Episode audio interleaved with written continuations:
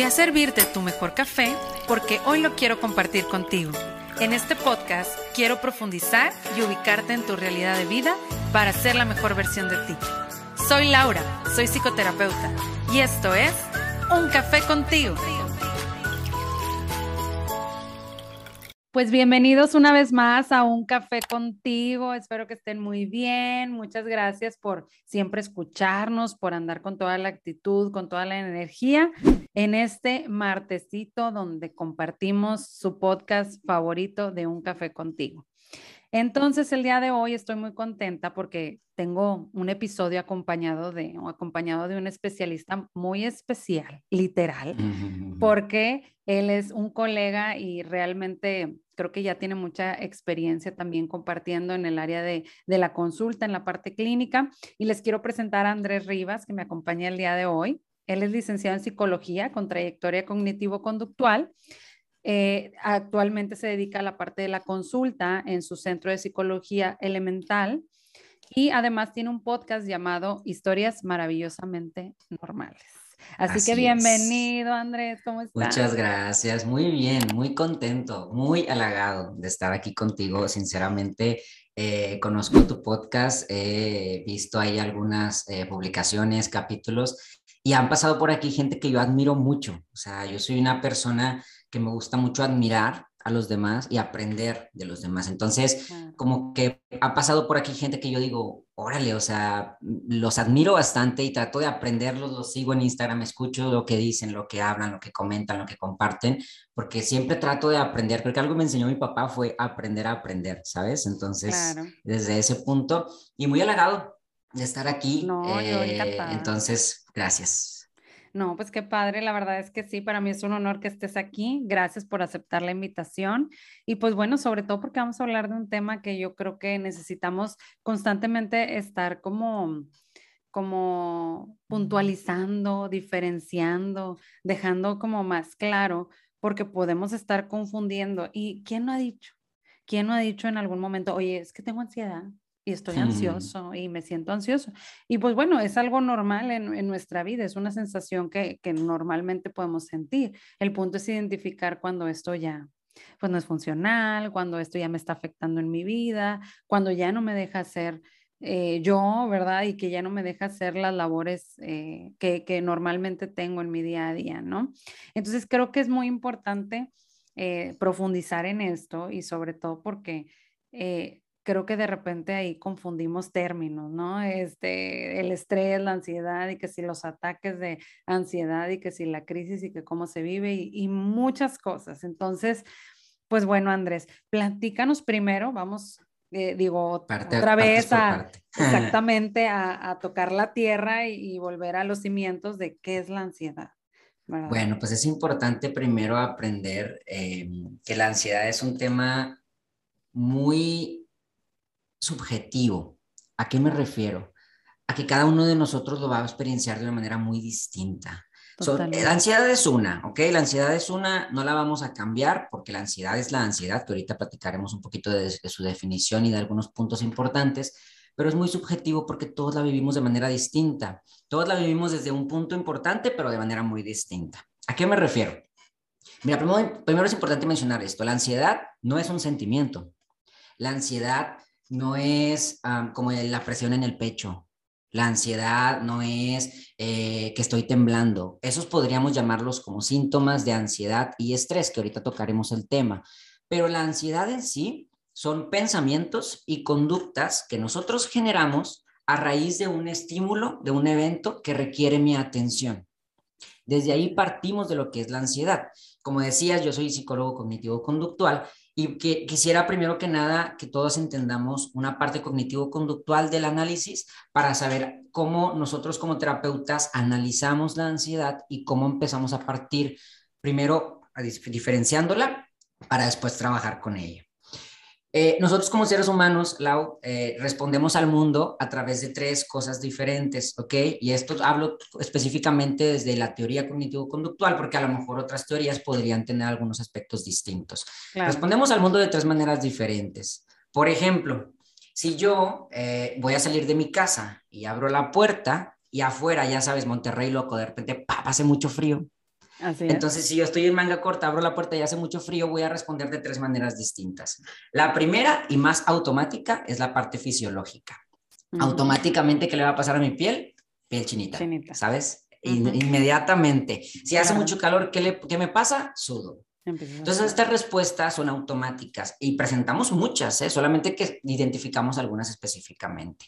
La segunda forma en la que voy a responder es en la parte cognitiva, que son todos los pensamientos que tenemos. Voy a decir, ay, pues hace mucho frío, ¿no? O cualquier tipo de pensamiento que yo pueda generar a raíz del estímulo.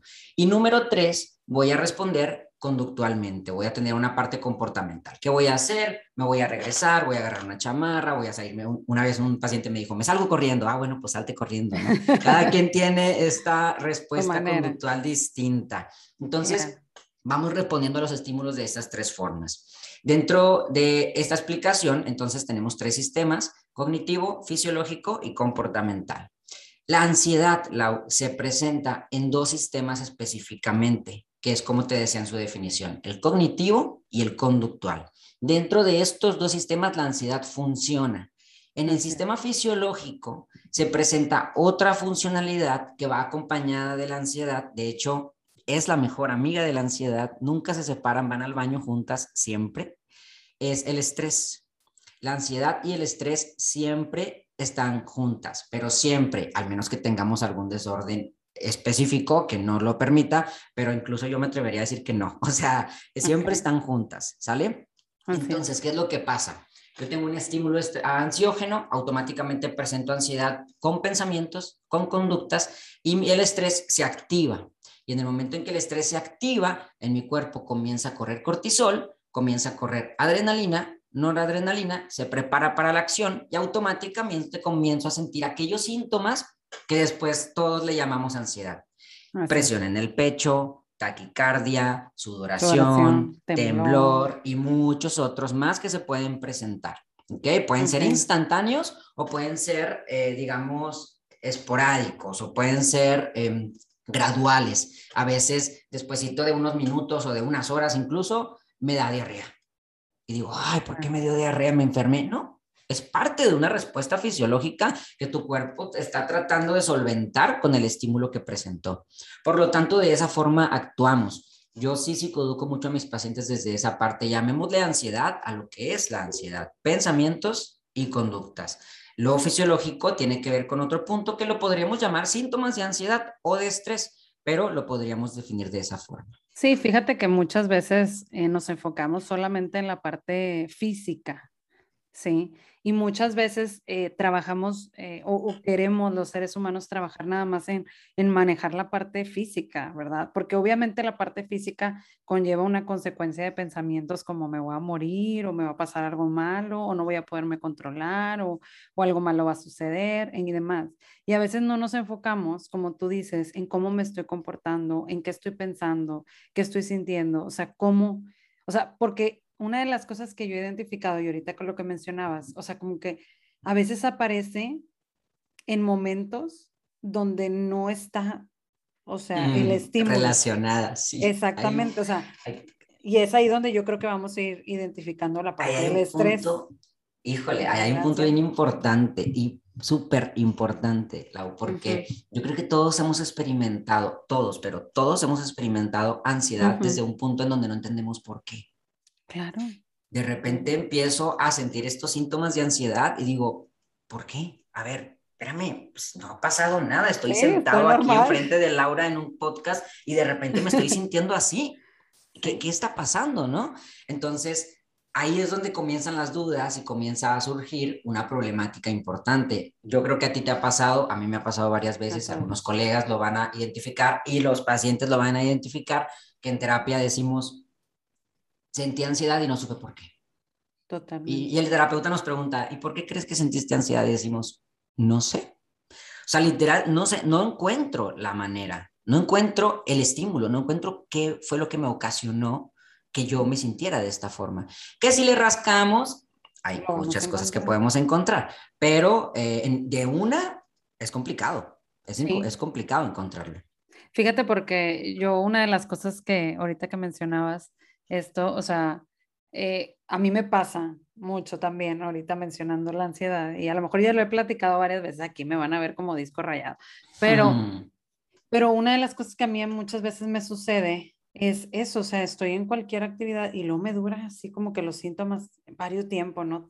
bueno, yo lo vivo con mucha tensión en la espalda. Para mí es tensión en la espalda, eh, una sensación donde no puedo relajarme, estoy constantemente así. Y yo decía, pues es que ¿por qué? Y ya pasaron días y, pero tiene, o sea, como si obviamente me pongo en contacto conmigo y me volteo a ver, pues obviamente empiezo a ver que a lo mejor hay algo que no expresé, hay algo que no dije, hay algo en lo que no estoy tomando acción, hay una necesidad que no estoy cubriendo y demás. Pero así como tú dices, literal, en el momento, o sea, a mí me costó, bueno, mucho tiempo en terapia, darme cuenta de eso, o sea, de que, ah, ok, cada vez que me pongo ansiosa es porque ya sé que me estoy desconectando de, de mis necesidades o que no me estoy volteando a ver o que no estoy poniendo atención en mí, entonces pasa eso. Ah, sí, eso fue lo que yo, así, ¿verdad? Pero cada persona, como tú dices, o sea, a ver, necesito voltearme a ver para empezar a identificar, como tú dices, cuáles son todos estos estímulos. y también...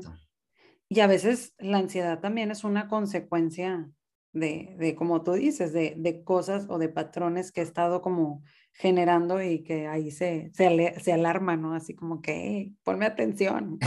ahorita lo decías, o sea, como que ponme atención, es como un sistema ahí de alerta, ¿no? Acabas de decir algo bien importante, porque decías, entonces aparece la ansiedad y me doy cuenta que es porque no me estoy poniendo atención. Entonces en ese momento tú ya incluso estás programándote cognitivamente para que cuando no te pongas atención tu cuerpo diga, hey, Laura no se está poniendo atención, ¿qué hacemos? Pues provoca la ansiedad, le pica el botoncito del cortisol y empiezas a sentirlo. Entonces también de esta forma estos tres sistemas están súper conectados, súper conectados. Si algo pasa en uno, pasa en los otros dos algo conectado con eso. Siempre pasa así. Siempre estamos respondiendo. De hecho, yo les digo a mis pacientes que siempre estamos en respuesta con estos tres sistemas. A veces puede ser que alguno esté muy orientado y los otros dos estén como medio en pausa, pero siguen, siguen activos de alguna forma. Entonces siempre estamos conectados desde ese punto. Los estímulos es bien importante, Laura, porque tenemos que aprender a identificar ¿Qué onda con los estímulos que me generan la ansiedad, estímulos ansiógenos o incluso también podríamos llamarlos estímulos estresores? ¿Por qué? Porque como te digo, siempre están conectados. Estos estímulos em, tienen algo muy específico porque cada uno de nosotros va a responder a diferentes estímulos. Por ejemplo, yo te podría decir, Laura, que yo cuando veo em, tazas de café me da ansiedad y tú podrías decir, Andrés, no tiene sentido lo que estás diciendo. ¿Por qué te va a dar ansiedad ver una taza de café? Bueno, todos tenemos experiencias diferentes. Mira, ya levantaste tu taza, me está dando ansiedad. Nada, no te creas. Todos tenemos em, como eh, este, respuestas diferentes a los estímulos. Y puede ser un estímulo que para todo el mundo sea súper X y para mí va a ser muy importante. ¿Por qué? Porque la experiencia nos da aprendizajes, nos da dependiendo de algunas teorías, le podrían llamar anclajes o otro tipo de cosas que a mí me generen algún tipo de respuesta. Y la respuesta en ese momento, si yo viví una experiencia con una tasa específica en donde ésta se asocia con algún punto de mi vida importante, despierta la ansiedad. Claro. ¿Me explico? Entonces, Andrés, eh, porque muchas veces estos estímulos, digo, es una pregunta, pero también compartiendo, ¿verdad? Así como para que tú me, me lleves un poco más allá. O sea, estos estímulos pueden ser tanto cognitivos o como frases, como experiencias. O sea, por ejemplo, eh, a mí una de las cosas que me pasa y que he escuchado a muchas personas es que cuando te equivocas, o sea, si yo siento que me equivoco, oye, estoy dando una clase y me equivoqué, o sea, muchas veces yo lo veo eso como un estímulo para, ¡pum!, ansiedad.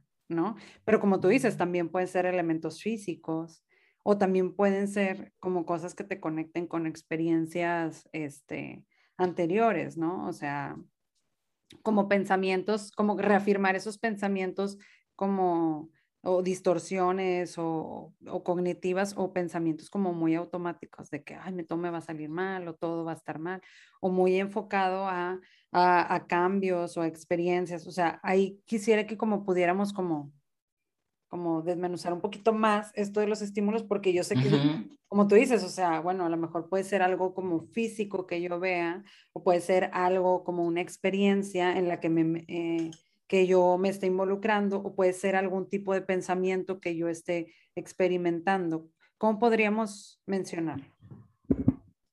Para empezar, eh, eh, tener en cuenta que las respuestas que ya habíamos platicado, que son tres, ¿verdad? Que a la audiencia creo que las tiene bien puestas, cognitivas, fisiológico y comportamental, eh, están conectadas con el estímulo. Entonces, estos estímulos pueden ser sensoriales, ya sea que yo lo observe, que lo huela, que lo, guste, que lo toque, no sé, lo que sea, lo escuche. También puede ser cognitivo, porque en el momento en que yo tengo un estímulo externo, automáticamente yo pienso algo y ese pensamiento, ping, me despierta toda la cuestión ansiógena, ¿no? Entonces, desde ahí viene también este punto. O puede ser también algo, algo que, yo, que yo responda fisiológicamente y automáticamente esa, esa respuesta se convierte en un nuevo estímulo y se convierte en una nueva respuesta, que podríamos llamarlo desde el conductismo cadena conductual. Entonces, ahí se va conectando toda esa parte. Pero los estímulos así se presentan. Eh, pueden ser, te digo, visuales o cualquier tipo de estímulo que, me que, pueda percibirse a través de nuestros sentidos. Entonces, estos estímulos me van, a presentar la ansiedad. Pero algo bien importante aquí, Laura, es lo siguiente, porque, bueno, ¿qué? Yo tengo ansiedad a las tazas de café, pero, ¿qué onda, Andrés? O sea, ¿cómo le vamos a hacer?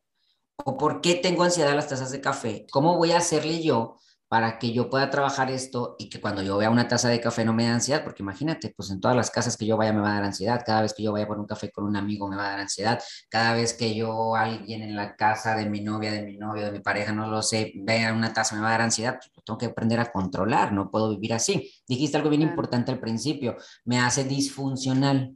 Después ya no puedo funcionar en diferentes ambientes. Entonces ahí está el trabajo hay que aprender esta parte y creo que ahí se va a conectar muchísimo con el nombre del capítulo. ¿Qué esconde mi ansiedad? La ansiedad siempre se va a presentar por situaciones no resueltas.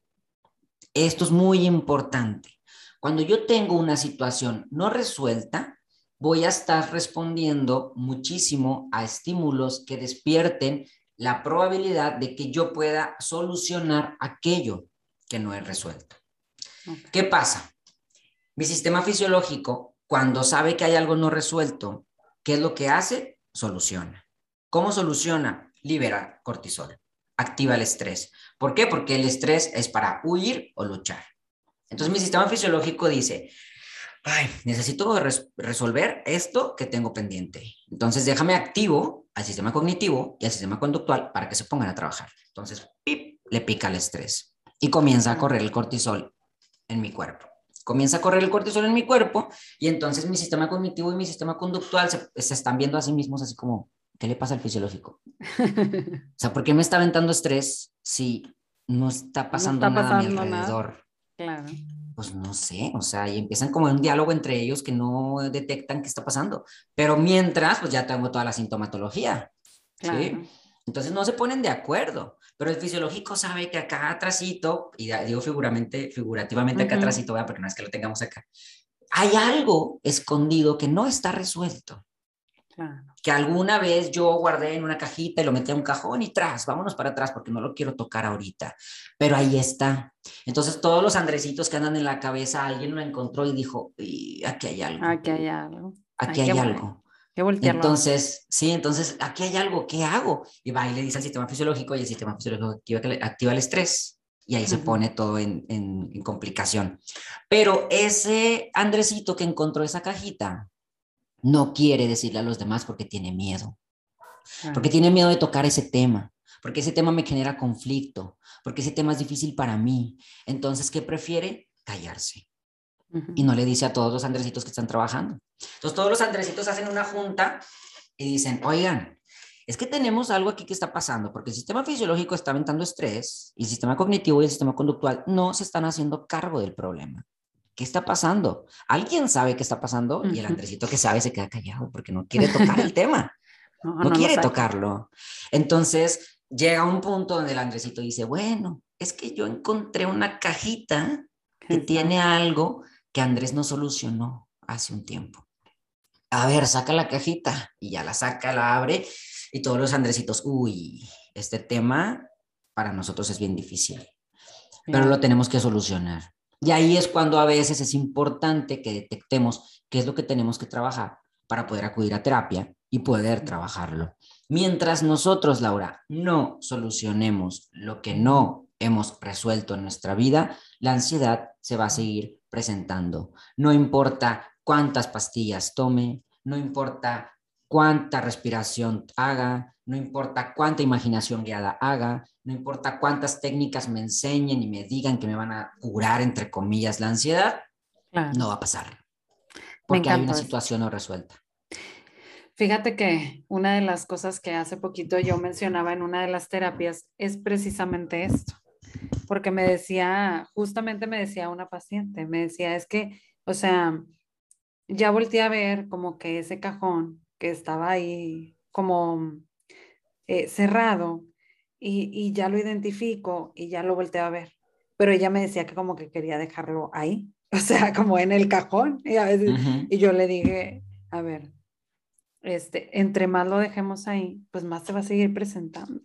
O sea, yo sé que es difícil y yo sé que es doloroso, porque muchas veces enfrentarnos, o sea, a veces em, en sensación se vive muy diferente el, empezar a sentir ese dolor de ya sea una pérdida o alguna situación eh, que vivimos traumáticas a, lo largo de nuestra vida, entonces a veces no queremos conectarnos con eso. Yo le digo yo, pero es que si lo dejas ahí en el cajón guardado, en algún momento ahí va a estar y va a seguir cobrando la factura y va a seguir diciéndonos, oye, necesitas voltearme a ver porque está esto aquí inconcluso. Hasta que no le demos ese cierre, no vamos a poder, como tú dices, seguir eh, viviendo de manera funcional. Y entonces, no es como que, yo una de las cosas que siempre les digo es como que no es como que las técnicas sean la magia de, esto, más bien. Mm, definitivo. Eh, es voltear, o sea, no es como que, ay, hago estas técnicas y ya, se baja. No, o sea, necesito, como tú dices, voltearme a ver, conectar con lo que está pasando conmigo y, como, y explorarme, porque a veces eso es lo que no queremos, explorarnos y, ver qué es lo que está pasando por, como dices, por no querer poner atención a eso que yo sé que me duele, ¿no? Mira, y, y es parte del ser humano la evitación. O sea, cuando nosotros evitamos algo que nos conflictúa, algo que me duele, algo que es difícil tocar para mí, es parte de un estilo de afrontamiento y está bien. Evitar no es malo, correr no es malo, porque lo necesitamos, pero como dijiste, y es bien importante, yo también se los digo a mis pacientes, mientras no toquemos este tema y lo solucionamos, esto va a continuar no va a parar. Yo te voy a dar la técnica de relajación y te va a ayudar varias veces, pero va a llegar a un punto en donde ya no va a dar.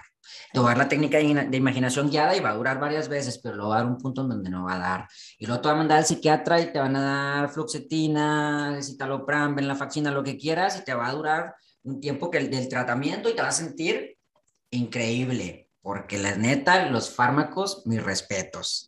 El problema es que mientras no toquemos ese cajón, cuando tu tratamiento farmacológico termine, como no solucionaste esa cuestión desde, la, desde el punto cognitivo, desde el punto conductual, cuando avances después de tu tratamiento, va a volver a presentarse todo.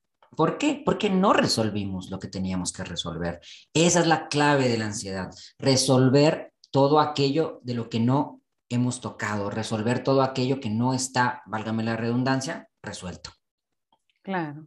Ahí está el punto. Y fíjate que se me hace muy, muy interesante porque definitivamente yo lo veo así, o sea, como la ansiedad es como una alerta, es esa parte que, que, que se ve. O sea, como fíjate lo maravilloso que es tu cuerpo que te hace voltearlo a ver a través de muchas sensaciones físicas y demás para que pongas atención en ti y para que puedas trabajar en eso. Si tu cuerpo no hiciera eso, no tuvieras la posibilidad de trabajarlo. Exacto. Y entonces, dependiendo de tu etapa de vida, pues eh, en ese momento lo vas a trabajar. Y muchas veces eh, nuestras etapas de vida, nuestras experiencias, conforme vamos creciendo, pues van haciendo que obviamente nos vayamos conectando con esas experiencias que no están resueltas, ¿verdad?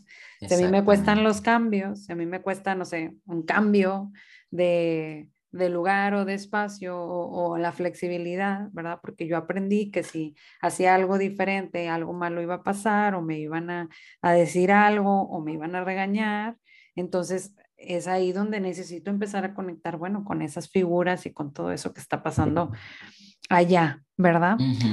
Pero, y también, bueno, a lo largo de todo esto de, de, de, de, ir descubriendo, ¿sí?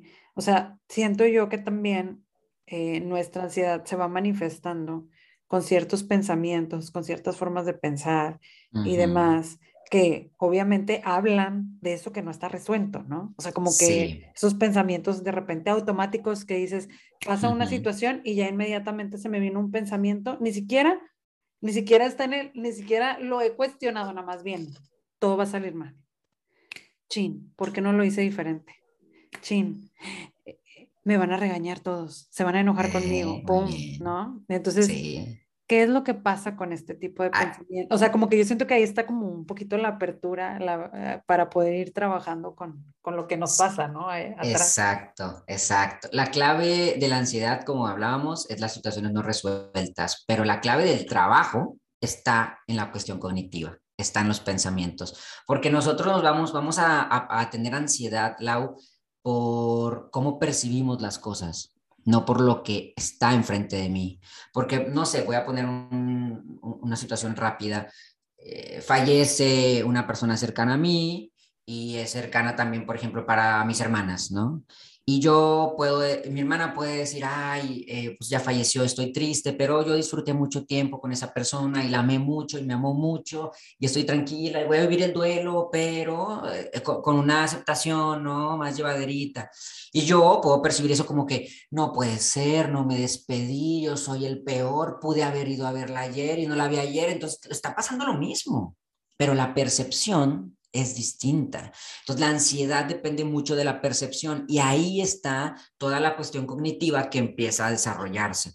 Dijiste varios pensamientos en diferentes situaciones que se pueden ir conectando con un tema específico que se llama distorsiones cognitivas.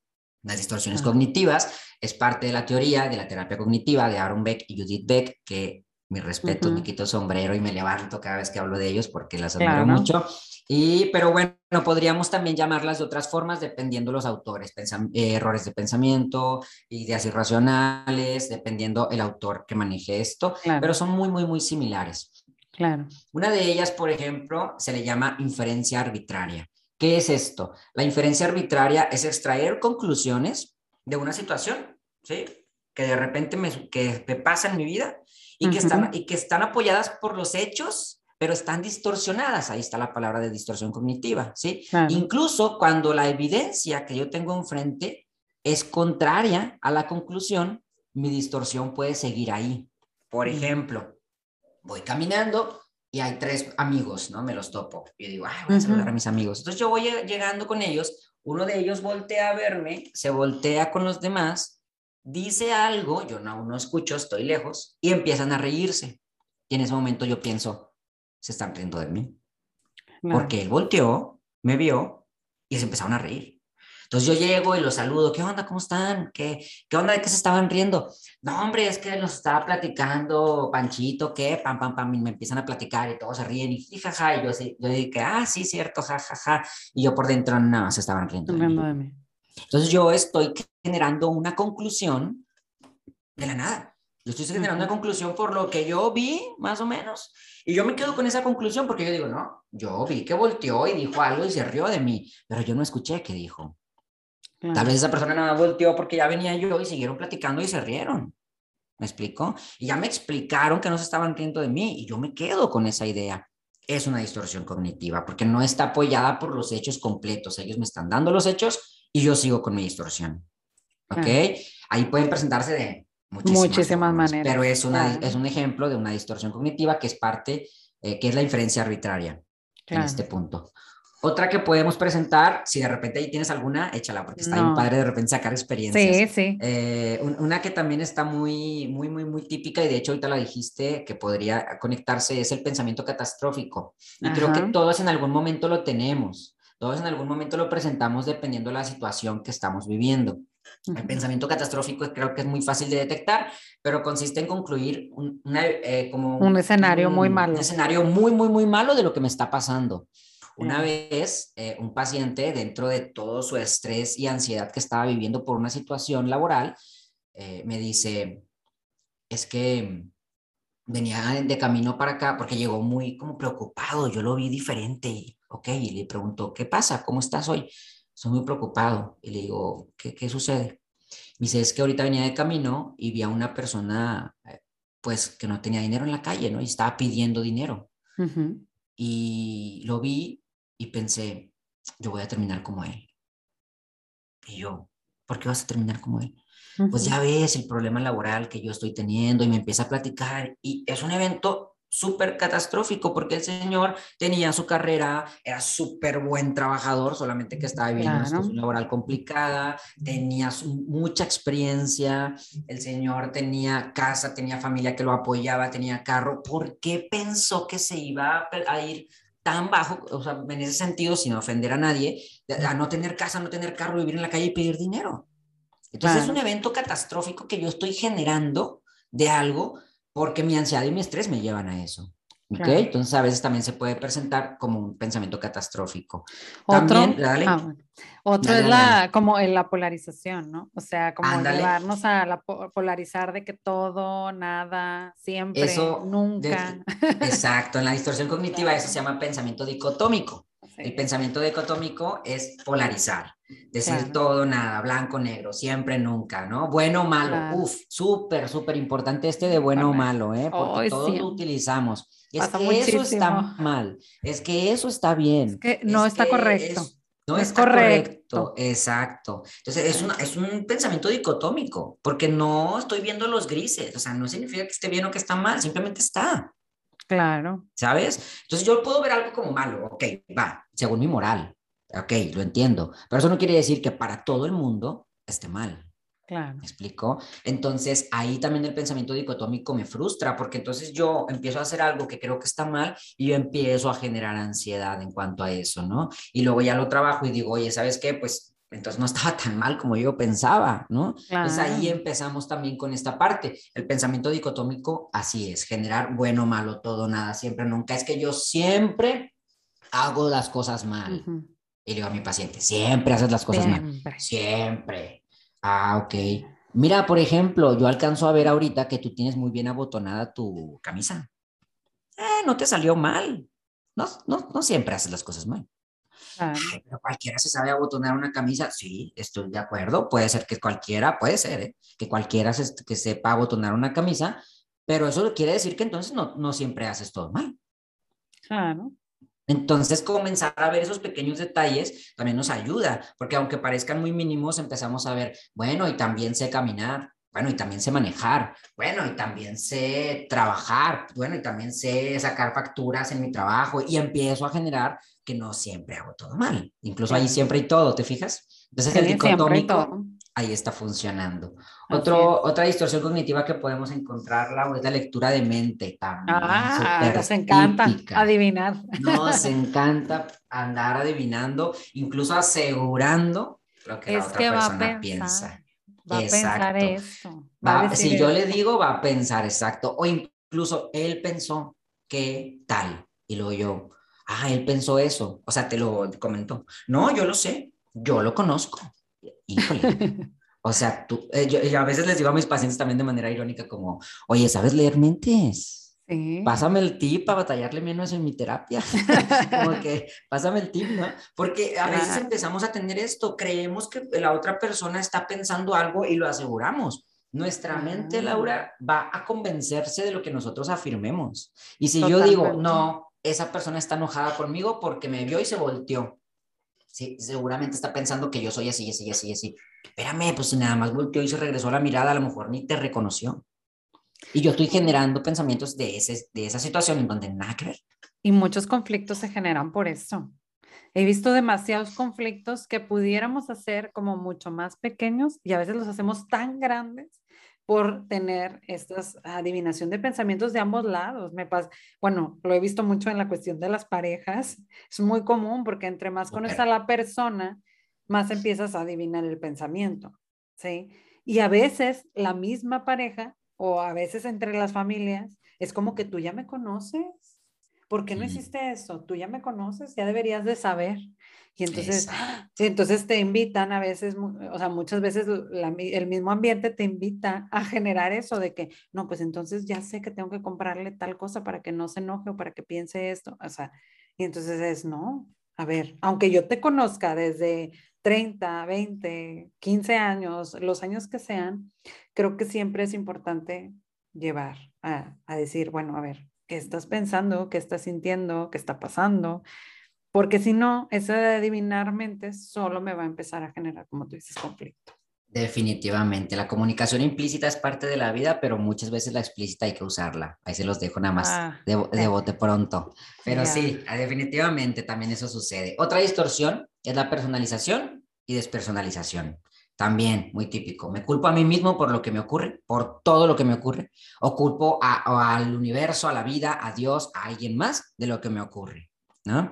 Me decía una vez una amiga, es que esta semana me ha ido horrible, como que el universo la trae contra mí. Y yo, ah, ¿por qué? A ver, platícame. y me dice, el lunes me asaltaron. Y yo, ¿cómo? Sí. Pues, ¿dónde?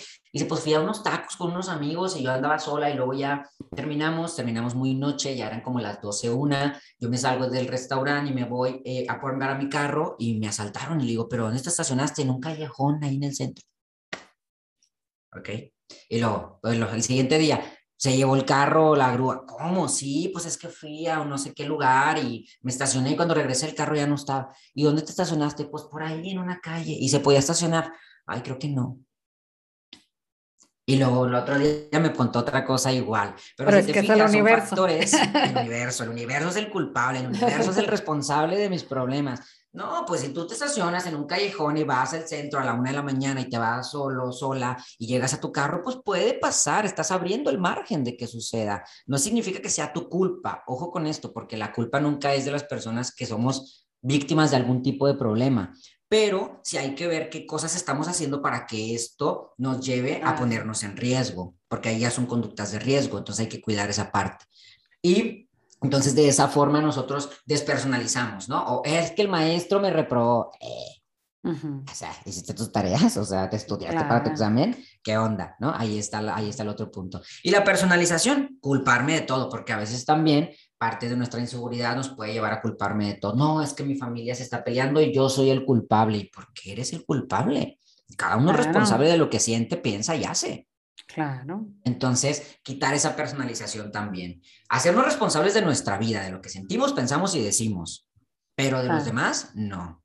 Entonces es importante esa parte también de romper con esa distorsión de personalizar cosas o despersonalizar cosas. Totalmente. También la sobre, sobre generalización, generalizar. Sobre generalización es otra distorsión cognitiva. Esa es la tendencia a sacar conclusiones eh, generales a partir de un solo hecho, ¿no? Una vez una, un paciente me dice, no, es que yo no estoy hecho para las relaciones de pareja y yo, oh, ok, no estás hecho para eso. ¿Y qué te hace pensar que no estás hecho para eso? Me dice, no, pues es que ya van dos relaciones que tengo y en las dos me fueron infieles. Mm. Y eso significa que todas las parejas te van a ser infieles. Y se quedó así como, pues no, sí, o sea, como que defendió su punto. Sí, sí, Ah, ok, o sea, por dos chicas que te fueron infieles significa que todas te van a ser infieles. Entonces sobregeneralizamos un punto, ¿no? Creemos que todo va a ser así porque alguna vez nos fue así. Entonces saca una conclusión general a partir de un solo hecho. Y esa también es otra que podemos presentar. Claro. Oye, pues son bastantes. Son bastantes, son bastantes, son, son bastantes, son muy buenas. Como quiera, todas estas eh, distorsiones yo sí recomiendo que busquemos algún especialista para encontrar opciones porque mm, cuando nosotros comenzamos a buscar, sí podemos encontrar información buena, pero luego después nos podemos encontrar información que no es tan buena. No, y, hay que cuidar mucho confundirnos y después nos podemos confundir, ¿verdad? Definitivamente. Oye, y volviendo, bueno, ya hablábamos de esto, ¿no? De todas estas eh, distorsiones que nos, nos provocan muchas veces la ansiedad o de dónde viene y que vienen a través de todo nuestro aprendizaje, ¿no?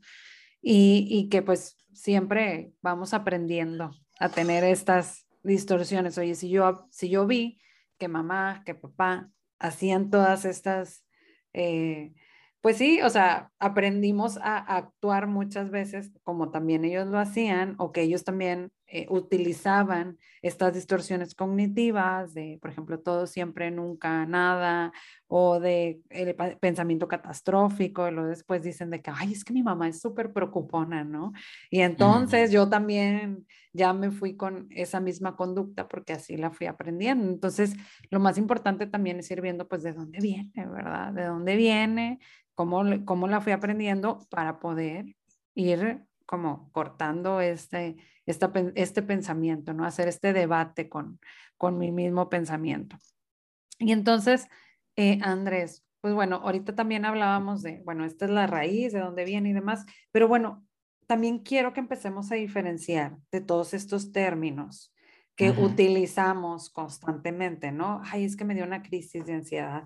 No, pues es que estoy estresado, ¿no? Pero es que ¿cuál es la diferencia entre estrés y ansiedad? Y es que tuve un episodio, bueno, pero, o tengo un ataque de pánico que también se puede ahí confundir con la ansiedad. Entonces, y la ansiedad y un trastorno de ansiedad, pues es diferente, ¿no? Entonces, bueno, Platícanos de estos términos. Híjole, ahí es bien importante que empecemos a meternos y empecemos a diferenciar porque entonces utilizamos términos inadecuados y nuestra mente, por así decirlo, eh, que no me regañen los conductistas, pero nuestra mente em, comienza a tener ideas, creencias, dependiendo de los conceptos que yo utilizo. ¿sí? Entonces es bien importante diferenciar esta parte de me siento estresado, me siento ansioso, es lo mismo, no es lo mismo. Bueno, ya platicamos un poquito, pero me gustaría como quiera dejarle, dejarles en claro una vez más esta diferencia. El estrés es fisiológico, la ansiedad es cognitiva y conductual. Así lo podemos diferenciar. El estrés es el cortisol que se genera en mi cuerpo para responder y la ansiedad es todos esos pensamientos y conductas que yo genero para responder, ¿ok? De esa manera se diferencia esa parte. Em, ataque, crisis, episodio, ¿cómo le voy a llamar a lo que estoy viviendo? Yo lo, lo, platico con mis pacientes y se los explico como si fueran cuatro escaloncitos, ¿ok? Y de esa manera lo podemos encontrar. El primer escalón que vamos a encontrar es la ansiedad, la ansiedad pura. ¿Qué es la ansiedad pura? Lo que tú y yo estamos teniendo ahorita. Lo que todos estamos teniendo ahorita. ¿Por qué, Andrés? ¿Me estás diciendo que todo el tiempo tenemos ansiedad? Sí, porque la ansiedad son pensamientos y conductas. Es una respuesta normal que tenemos todos los días. Tú me estás poniendo atención y estás generando pensamientos de lo que yo estoy diciendo y yo estoy hablando y estoy generando conductas de lo que estoy diciendo. Entonces, todo esto es ansiedad. Pensamientos y mm. conductas que responden al ambiente, punto. ¿Sí? Ese es el primer escalón que todos vivimos. Cuando ya brincamos al segundo escalón es cuando ya empezamos a presentar algunas respuestas fisiológicas que van vinculadas al estrés, que yo estoy sacando porque algo de aquí, de mi ambiente, me está generando síntomas de ansiedad. Ya empiezo a tener un poquito de presión en el pecho, ya empiezo a tener un poquito de taquicardia, ya empiezo a tener un poquito de respiración agitada o algún otro estímulo como temblor, escalofrío, fatiga, algo dolor en la espaldita, ¿sí? Algo que me está empezando a generar esto. A eso le podría llamar episodio de ansiedad, a algo que apenas está surgiendo y que aún puedo tener un control. Porque la ansiedad es importante esto, cuando ya estamos hablando de estos cuatro escalones, ya estamos hablando de una pérdida de control que vamos a ir eh, viendo en esta parte. Este segundo escaloncito, ya empiezo a tener una pérdida de control, porque estoy teniendo síntomas fisiológicos y no sé por qué. Ahí estoy empezando a tener este episodio, ¿ok? Ok. El tercer escalón ya es más complicado y ya hablamos de una crisis de ansiedad. ¿Qué es una crisis de ansiedad? Es cuando estos síntomas aumentan y empiezo a tener ahora sí la pérdida del control. En el episodio todavía me controlo, todavía puedo hablar, caminar, eh, platicar, eh, pensar, escuchar, lo que quieras, pero siento cositas adentro de mí. O sea, todavía puedes seguir con tus actividades normales. puedo seguir siendo funcional. Pero, exactamente, pero empiezas a sentir como tú dices, ay, empieza el estómago a moverse, o como dices, la tensión, ahorita lo que yo hablaba, de que de repente la tensión y todo, que dices, ahí está el episodio de ansiedad, lo siento físicamente, pero puedo seguir haciendo mis cosas. Todavía puedo. Y en el tercer escaloncito, ya no. Ya no. Ya empiezo a perder el control. Sí, ya, no, ya, no, me puedo, no sé, ya no puedo hacer el trabajo, ya no puedo ir a algún lugar. Ya no, puedo ponerle atención al jefe que me está dando indicaciones. E, híjole, no le escuché lo que está diciendo. Y eso me empieza a generar más ansiedad, ¿sabes? O sea, estoy en, estoy en la junta con mi jefe, empiezo a tener ansiedad. Ya no escuché lo que dijo y pienso, uy, no escuché lo que dijo. Le voy a tener que volver a preguntar. Y mientras pensé eso, ya me dijo otra cosa que ya no escuché y digo, ay, no manches, me va a regañar porque... Y pum, pum, pum, todas las distorsiones empiezan, pam, pam, pam, pam. Entonces brincan de un episodio a una crisis. ¿Qué pasa en una crisis? Los síntomas que acabo de mencionar se potencializan o aparecen otros, ¿sí? Sudor, se queda en la boca, temblores, lo que ya hemos dicho, empiezan a aparecer más o en, o en intensidad, ¿ok? Incluso algunas personas comienzan a llorar y no saben por qué están llorando y no pueden detener el llanto, ¿ok? Se empieza a convertir esto en una crisis, ya perdí el control, por así decirlo. Y luego ya cuando viene otro punto más grave, más alto, ya hablamos de un ataque de pánico. En un ataque de pánico la persona ahora sí ya tiene una pérdida de control total y la característica del ataque de pánico es que la persona cree que se va a morir. En ese momento la, persona te expresa, cuando te lo está platicando, te dice, pensé que me iba a morir. En ese momento dije, ya, hasta aquí llegué. Este me va a dar un infarto. Mucha gente lo relaciona con el infarto, porque como hay taquicardia, como hay presión en el pecho, empiezo yo a pensar y luego me duele el brazo y digo, es un infarto esto, ya me voy a morir. ¿Sí? Pero no, no te vas a morir, es un ataque de pánico. Incluso hay personas que pueden llegar a pasar esto porque nuestro, como te decía, están conectados los sistemas. Entonces, si el sistema fisiológico empieza a presentar este ataque de pánico y ya no sabe qué hacer, somos como una compu. ¿Qué te dice el de sistemas cuando ya no, ya no funciona la compu? Hay que reiniciar. Apágala y préndela. Sí, reiniciar. ¿qué dice el sistema fisiológico? ¿Qué hago? ¿Qué hago? Pip, reiniciar. ¿Y qué hace la persona? Se desmaya, de plano. Ah. ¿Por qué? Porque mi cuerpo no está sabiendo cómo solucionar esto. Entonces, pip, reiniciar. Entonces ya me despierto y mucha gente antes, ahorita a lo mejor ya podríamos tener más psicoeducación gracias al crecimiento de la psicología, pero antes era como, ay, se desmayó, ay, se le bajó la presión, Ay, dale coca, dale. la coquita, dale la del bolillo, no sé, dependiendo de dónde andemos. Entonces empezamos como a presentar ese tipo de soluciones que la abuelita nos enseñó, porque ellos así lo percibían. Pero a veces no es que se le bajó la presión, es un ataque de pánico. Claro. Pero pues no lo, no lo sabíamos en ese punto. Entonces es importante diferenciar estas cuatro escalones. Em, algo también bien importante, algo que voy a poner en este punto, que hablando de estos escalones, es que no satanicemos ni al estrés ni la ansiedad. No son malas. Es un problema que hemos tenido por mucho tiempo. Yo lo aprendí en la facultad con un video que nos enseñó un maestro, eh, que muchas veces hasta nosotros los psicólogos lo hacemos y educamos de manera negativa el estrés y la ansiedad.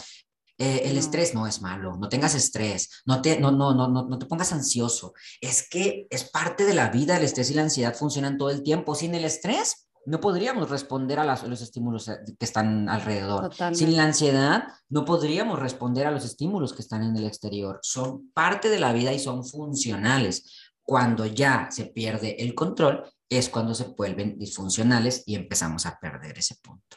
Totalmente. Sí, concuerdo totalmente contigo. O sea, una de las cosas que yo digo, a ver, o sea, la ansiedad no es mala. Sí, o sea, como tú dices, el punto es eh, y tampoco es, o sea, no es mala en ningún sentido, solamente me puede generar una disfuncionalidad. Y eso es lo que no queremos que como ser humano, o sea, como persona, te empiece a limitar en, en tus áreas de vida, ¿verdad? Eso es lo más importante. Pero como tú dices, o sea, y tampoco es juzgarnos porque la vivimos, porque es algo que está en tu ser.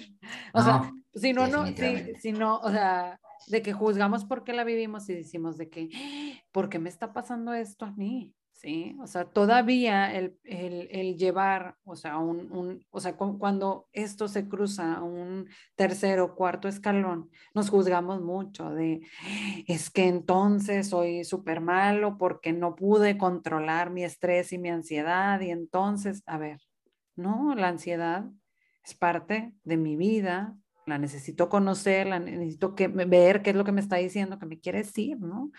Y entonces, sí, pues bueno, ya vamos a ir pasando para, platicar de todo esto, pues bueno, ya más o menos vimos de dónde viene, qué es lo que pasa y, todo. Pero, y bueno, ¿y qué podemos hacer ante ¿Qué podemos hacer?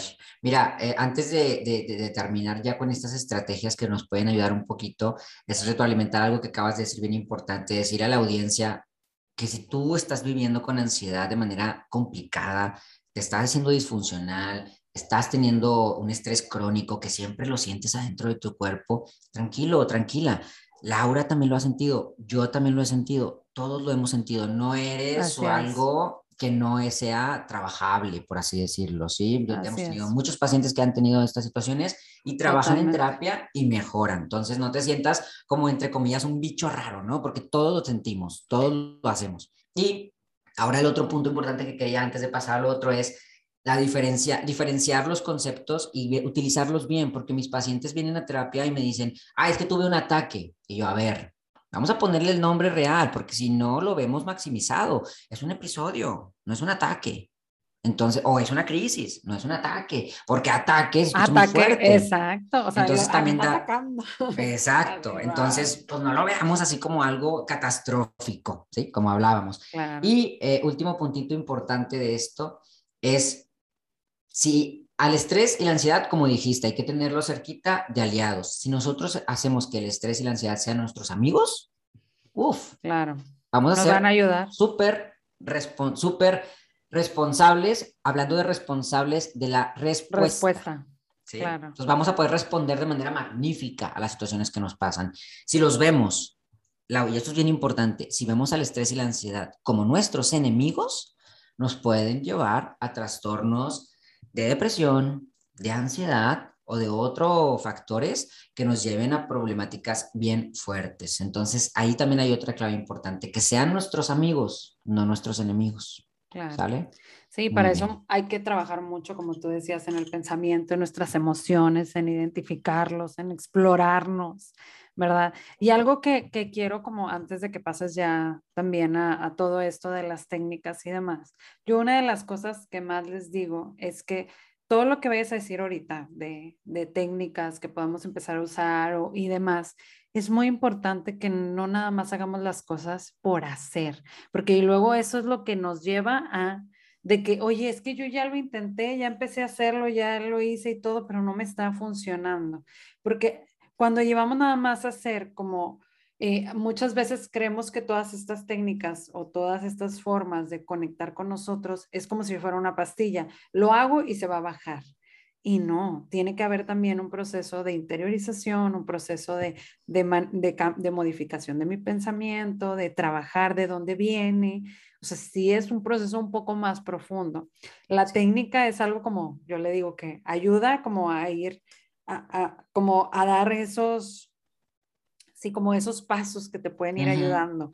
Pero le digo, pero yo siempre le digo, no nada más hay que hacer las cosas por hacer, hay que ver cuál es la intención y para qué lo estoy haciendo y, en qué me va a ayudar, que si yo esté bien claro en qué me va a ayudar, ¿no? Definitivamente. Yo a esta parte, yo, a mis pacientes les digo que es como un curita. Me corté y me pongo un curita. Ya, listo, ya está tapadito. Pero hay la herida y está abajo. Claro. El curita no va a decir como que, ay, mira, quítate el curita, ya no está la herida. No, ahí está la herida, sigue ahí. Es un curita. Y en algún momento ese curita ya no va a pegar, ya se le va a quitar el, como el pegamento y tras, y la herida sigue ahí. Entonces, es muy importante, como dices, trabajar esta parte del pensamiento y de toda la cuestión que no está resuelta y eso se hace en terapia, sinceramente. O sea, yo creo que no hay otro lugar donde hacerlo más que en terapia, porque a lo mejor en otras situaciones podemos encontrar algunas soluciones, pero el problema es que dejamos a la deriva el trabajo de la situación no resuelta. Y puede ser que por algún punto de causalidad demos con el punto y se trabaje y listo, pasé, sí, yo lo trabajé, pero fue por causalidad, no fue porque se encontró, se analizó, se desmenuzó y se trabajó. ¿Ok? Entonces es muy importante eso. Técnicas, algo que nos puede ayudar así rapidito a poder solucionar algún momentito de algún episodio o alguna crisis por ahí. Técnicas de respiración, técnica de relajación, técnica de focalización. Vamos a hablar de estos tres puntitos importantes. Voy a decir una rapidita de cada una de ellas. Una técnica de respiración puede ser la técnica de respiración diafragmática, que yo creo que a mí me gusta, a mí me gusta mucho enseñar esa técnica porque es muy sencilla y puede ayudarnos en algún momentito importante. ¿Cómo funciona esto? Bueno, nosotros, nosotros primero que nada deberíamos de respirar con nuestro diafragma, no con nuestro pecho. Cuando nos dicen respira, inflamos el pecho. Y si tratas de inflar el pecho, claro. si lo hicieron en este momento, se dieron cuenta que toparon. O sea, como que pip, el, el pecho topó porque, porque no se infla el pecho, se infla el diafragma que tenemos abajito de la boca del estómago. Esa parte es la que debemos inflar, como cuando, cuando vemos un bebecito respirar, el bebecito infla su pancita, ¿no? Eso es lo que infla. Bueno, así tenemos que respirar, inflando nuestro diafragma. ¿Qué vamos a hacer? Vamos a inhalar durante cuatro segundos, vamos a retener el aire durante seis segundos y vamos a exhalar durante cuatro segundos. Durante, durante, durante, ¿ok? No de jalón. Entonces, cuando hacemos esto con la nariz, no con la boca, estamos focalizando nuestra atención en la respiración. Nuestra mente, la, y ahorita lo voy a conectar con las técnicas de desfocalización, no puede estar pensando en dos cosas a la vez. Se, se parte. Tiene que pensar en una cosa específica y focalizarse para poder responder adecuadamente. Entonces, cuando nosotros nos focalizamos en la respiración, de esa forma automáticamente la ansiedad se reduce. ¿okay? Vuelvo al punto, es una técnica de parchecito, no significa que ya mi ansiedad se acabó, porque después de la técnica de relajación, unos minutos después, horas después o días después, ¡pam! regresa. Vuelve a suceder. Pero ayuda mucho en ese momentito, ¿ok? Entonces, utilizando esta técnica de respiración diafragmática, 4-6-4, 4 inhalo, 6 retengo, 4 exhalo, me ayuda mucho a calmarme en ese momento. Una técnica de relajación también pueden ser diferentes porque pueden ser técnicas de relajación eh, cognitiva o pueden ser técnicas de relajación corporal. Si yo, por ejemplo, salgo a caminar 30 minutos y regreso a mi casa y me doy un bañito con agua caliente, automáticamente mis músculos se relajan y entro en un estado diferente. Otra técnica de relajación automática puede ser socializarla, porque el estrés tiene un punto bien importante. El estrés genera oxitocina algunos ya habrán escuchado esta hormona, la oxitocina es la hormona como coloquialmente se le llama de los abrazos o incluso le llaman del amor, ¿sí? Porque la oxitocina se libera cuando socializamos o cuando tenemos contacto con personas que amamos. Y la oxitocina tiene un punto bien importante. La oxitocina es la hormona reguladora del estrés. Automáticamente cuando el estrés termina, el cuerpo libera oxitocina para que tú tengas ganas de socializar socialices, generes más oxitocina y relajes tus sistemas circulatorio, respiratorio y los músculos. ¿okay? Entonces la oxitocina es hermosa. Decía una vez alguien por ahí, si inhaláramos oxitocina estaría bien padre, pero bueno, entonces la oxitocina está súper buena y hay que usarla. Cuando estemos en algún problemita o en algún punto, socializa. Neta, socializa y automáticamente tu ansiedad y tu estrés se reducen. Se reduce. Sí, a veces nuestro cuerpo nos aísla, pero eso no ayuda realmente. Puede ayudar en algunos puntos como evitación, pero, pero lo que hay que hacer es socializar. ¿Para qué? Para reducir la ansiedad y el estrés. Otra técnica de, de, relajación puede ser la relajación mental. ¿Cómo puedo hacer esto? Generándome preguntas. ¿Te acuerdas que platicábamos de las distorsiones y de toda esta parte? Bueno, cuando nosotros nos generamos preguntas a las distorsiones, las reducimos o las matamos completamente. ¿Sí? ¿Por qué estoy pensando esto? ¿De qué me sirve pensar esto? ¿Realmente mi conclusión es válida? Si yo lo hablara con alguien más, esa persona creyera que yo estoy que yo tengo un punto real objetivo, ¿estarían de acuerdo conmigo? Entonces, todas esas preguntas a veces me ayudan a saber que mi percepción no es la real, que mi percepción está distorsionada. Entonces, este diálogo, por así por ahí podríamos llamarlo diálogo socrático, comenzamos a reducir esas preguntas, comenzamos a reducir esas distorsiones. Entonces es bastante, bastante útil en esta parte de la relajación mental o corporal, ¿sí? Y ya por último, pues la desfocalización. ¿Qué es esto? Como les decía, nuestra mente no puede estar en dos puntos, tiene que estar en un punto específico. Entonces, si yo estoy pensando en la noche en que soy un mal terapeuta y que todos mis pacientes están mal y que yo estoy mal y que no soy seguro y que estoy eh, y que no me gusta mi personalidad y que nadie me quiere y estoy pensando tantas cosas negativas que me generan ansiedad. Si yo me levanto y desfocalizo, mi ansiedad se reduce. Una técnica que yo les eh, enseño a mis pacientes que ayuda bastante es la de los cinco sentidos. ¿A qué ah, me refiero? Yo empiezo a decir, a ver, me, siento en mi cama y digo, cinco cosas que puedo observar. Mis bocinas, mi proyector, una taza, que no me da ansiedad, eh, y mis mancuernas. Ok. ¿Qué puedo hacer? Dime cinco cosas que puedas hacer con esos objetos. Pueden ser cosas que no sean para eso. Por ejemplo, las bocinas, las puedo prender y escuchar música, puedo escuchar una serie mientras veo una serie, puedo detener la puerta con las bocinas, puedo usarlas como mancuerna, aunque ya tenga mancuernas, puedo aventarlas y jugar eh, como a cacharlas, o sea, puedo hacer diferentes cosas. El proyector, puedo hacer esto y esto y esto y esto y esto. La taza, puedo hacer esto y esto y esto y esto y esto. Y luego termino con lo que veo y ahora con lo que escucho. Cinco cosas que escuche. Y termino con lo que escucho y ahora con lo que toco, cinco cosas que toco. Y termino con lo que toco y ahora con lo que saboreo y ahora con lo que huelo. Y en ese momento donde yo estuve detectando mis sentidos, estuve eh, desfocalizando mi atención a otros estímulos y estuve generando pensamientos de los estímulos que yo estoy teniendo en esta técnica de desfocalización, ya ni pensé en todo aquello que estaba pensando hace rato. Claro. Es más, a lo mejor ya ni se acordaban en qué estaba pensando hace rato, en lo que estoy hablando de todo eso. Entonces, la desfocalización ayuda muchísimo, en esos momentos. Ok, muy bien. Oye, Andrés, pues me encantó, me encantó todo esto que nos... Ah, me voy con mucho aprendizaje, ¿eh? me voy con mucho aprendizaje porque creo yo que es muy importante, como siempre, ir buscando formas también de conectar con nosotros. Y yo... Em, siempre les digo, o sea, tiene mucho que ver con explorarnos, con conocernos, con ver qué es lo que está pasando dentro de nosotros. Porque me voy con una de las cosas que dijiste al principio. Cada persona lo vivimos de diferente manera, ¿sí? Y entonces el hecho de que tú lo vi, o sea, todos lo vivimos de diferente forma. Pero el hecho de que tú lo estés viviendo de una forma y el otro lo esté viviendo de otra, no significa que tú eres peor o eres mejor o X o Y, ¿no? Sino simplemente eres y tú con tu experiencia, con tu historia, con todo eso que tú tienes de bagaje en tu vida, pues es lo que te ha llevado a responder, como decía ahorita Andrés, de esta manera. Entonces, entre más conocemos nuestras respuestas, pues es mucho mejor poder identificar y decir, ah, mira, esto me está pasando, ah, ya sé que, eh, ya sé por dónde vino. Por ejemplo, voy a, decir el camino que yo recorrí hace una semana en un episodio que tuve. O sea, fue, tuve un live, me equivoqué en el live, dije un concepto o información equivocada. Después me juzgué de que chino, o sea, porque dije esta información si no la sabía, mejor hubiera dicho que no sé. Inmediatamente, tres días, tensión corporal. No estaba pasando nada en mi ambiente, solo tensión, tensión, tensión, tensión, tensión. Y entonces ya, como al segundo o tercer día empecé a decir, no, pues de seguro fue por esta sensación de que me equivoqué, que es uno de los pensamientos más eh, irracionales que de repente yo tengo, ¿verdad?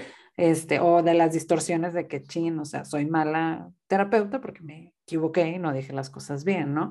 Y entonces tensión, tensión, tensión baja y ahorita que decías lo de la parte, lo de la parte social, el miércoles voy con mi amiga, una de mis mejores amigas en la noche, estuvimos platicando, me reí muchísimo, pum, bajó, ¿verdad? Pero siento yo que si no hubiera, no hubiera bajado, si no me hubiera también después puesto en ese, o sea, a lo mejor si no hubiera puesto en ese proceso reflexivo de dónde venía, se hubiera bajado en ese momento, pero el siguiente día hubiera vuelto a aparecer, ¿sí? Entonces bajo, hice mi proceso cognitivo de decir, bueno, a ver qué es lo que está pasando, qué es lo que, cómo me sentí yo. Sí, pues me sentí estresada, me sentí con miedo de que ching, qué van a pensar de mí y demás. Y ok, entonces también volteé a verme a mí, de, empecé a hacer un diálogo de ok, se vale que me equivoque, puedo aprender, o sea, corrijo, ¿verdad? Si alguien se fue con una idea equivocada o X y Y, y en la siguiente vez lo voy a hacer de otra forma y ya, se acabó. Entonces me fui por ese, o sea, más o menos te platico lo que yo experimenté. Claro. Pero les hablo de la experiencia porque desde ahí es donde, o sea, todo tiene un camino, o sea, realmente.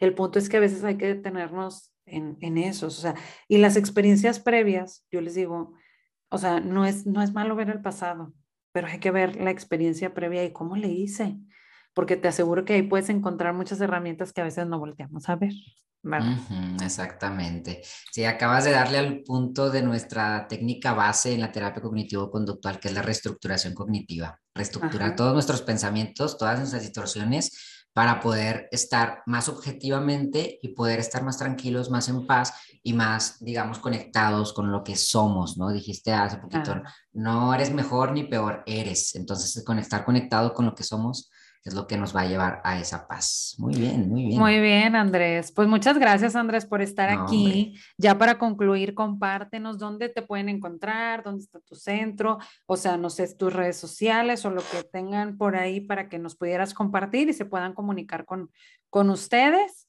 Y pues bueno, pues yo te agradezco que hayas estado aquí. Otra vez nos dices dónde pueden encontrar también tu podcast. Sí, mira, pues me, me pueden encontrar en mi centro, se eh, pueden buscar en Instagram elemental.psy, ahí pueden encontrar nuestro centro de psicología. No solamente estoy yo, estoy con, con mis tres, con un socio y dos socias, eh, Sebastián, Carla, Valeria, que les mando un saludo. Yo los admiro muchísimo. Hace poquito pasaba uno de sus contactos y me decía la persona, pero si me lo recomiendas y le digo, pues es mi socio, ¿tú qué crees? O sea, eh, confío plenamente en ellos tres, completamente. Yo los quiero mucho, son bastante buenos terapeutas. Ahí nos pueden encontrar, me pueden encontrar a mí, cualquiera de ellos tres. Em, también en mi podcast, bueno, pues ya vieron, hablo mucho, así soy yo. Entonces mi podcast, pues también yo lo tengo por ahí, son de capítulos largos. Se llama Historias maravillosamente normales porque yo busco entrevistar gente normal, como tú, como yo, como cualquiera que nos está escuchando, em, y que todos nos demos cuenta que todos tenemos una historia maravillosa. Ese es el punto del podcast. Entonces entrevisto a alguien, nos cuenta su historia y aprendemos todas esas historias, tanto tú como yo, como su familia, como sus amigos y como todos los que lo están escuchando. Entonces ahí lo pueden encontrar en Spotify, en Apple Podcast, en Google Podcast, están diferentes plataformas. Y pues bueno, ahí me pueden encontrar de esas formas pues muy bien, Andrés. Muchas gracias por estar aquí. Te agradezco mucho que hayas participado en este podcast. Gracias, eh, gracias a ti por invitarme. Pues como te dije al principio, lo sigo sintiendo. Estoy muy halagado por esta invitación. Gracias. No, muchas gracias a ti. Y pues yo les agradezco a todos los que nos están escuchando. No se olviden de seguirnos en arroba y bajo un café contigo o en mi Instagram personal o en Facebook o TikTok de arroba Cárdenas. Ahí puedes encontrar más información de salud mental.